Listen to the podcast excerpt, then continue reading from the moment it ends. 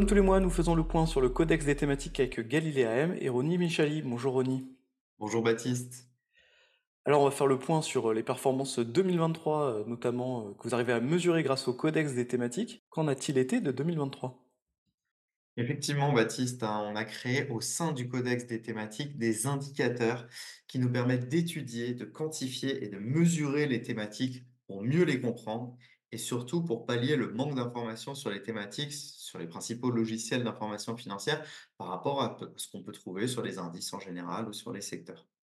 Alors sur l'année dernière, quelle est la, thématique qui ressort en, premier lieu?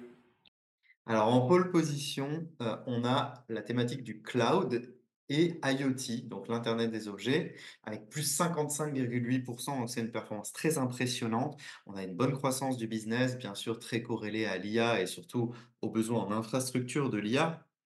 On a le cloud B2B qui est en forte croissance avec des sociétés qui deviennent enfin rentables. Alors, c'est une thématique qui a beaucoup souffert l'an dernier, hein, avec moins 45%. Donc là, l'élastique part dans l'autre sens. Et il y a eu deux phases sur cette thématique. D'abord portée par l'IA générative début d'année, puis par les anticipations de baisse de taux de la Fed sur la deuxième partie de l'année. Alors, quelles sont les autres thématiques qui euh, complètent un peu le, podium des, meilleurs euh, performeurs? Alors, médaille d'argent, on va dire, c'est robotique et IA, justement, avec plus de 41,5%. Euh, bien sûr, un chat GPT, l'IA générative qui a donné un bon coup de boost. Je ne vais pas revenir forcément là-dessus. On estime que, 4, euh, que 4400 milliards, on estime que 4400 milliards de dollars euh, vont être ajoutés à l'économie mondiale en gain de productivité grâce à l'IA générative. Et concernant la robotique, on peut dire que les valeurs japonaises ont beaucoup contribué euh, à, à cette bonne performance. Et on passe maintenant avec la troisième thématique qui a le plus performé. Alors, la médaille de bronze, si je puis dire, c'est la cybersécurité, la thématique cybersécurité. Faut dire que les besoins en cybersécurité ont vraiment explosé ces dernières années. Hein. C'est en croissance structurelle, bien sûr, depuis de nombreuses années, mais ça s'est vraiment accéléré. Euh, les attaques informatiques qui augmentent, la guerre qui se joue euh, aussi sur le terrain de la cybersécurité. On voit ça en Ukraine, en Israël. Euh, on a des boîtes comme CrowdStrike et Palo Alto qui ont fait des, performances très importantes hein, et qui ont porté cette thématique.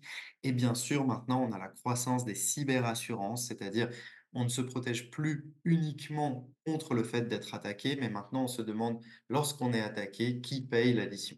Alors, quelles sont les thématiques qui ont le moins bien performé? Alors, les thématiques qui ont le moins bien performé, il y a énergie propre avec moins 10%, il y a défi alimentaire avec moins 2,8%, et puis euh, il y a euh, euh, santé et bien-être. Alors, je, vais détailler plutôt énergie propre. il y a bien sûr un impact colossal de la hausse des taux sur les valeurs de cette thématique. Hein. C'est des sociétés forcément dépendantes de la dette pour financer des activités qui sont à fort capex. Euh, et il y a les énergies solaires hein, qui ont été massacrées cette année puisque la hausse des taux euh, renchérit le coût des projets.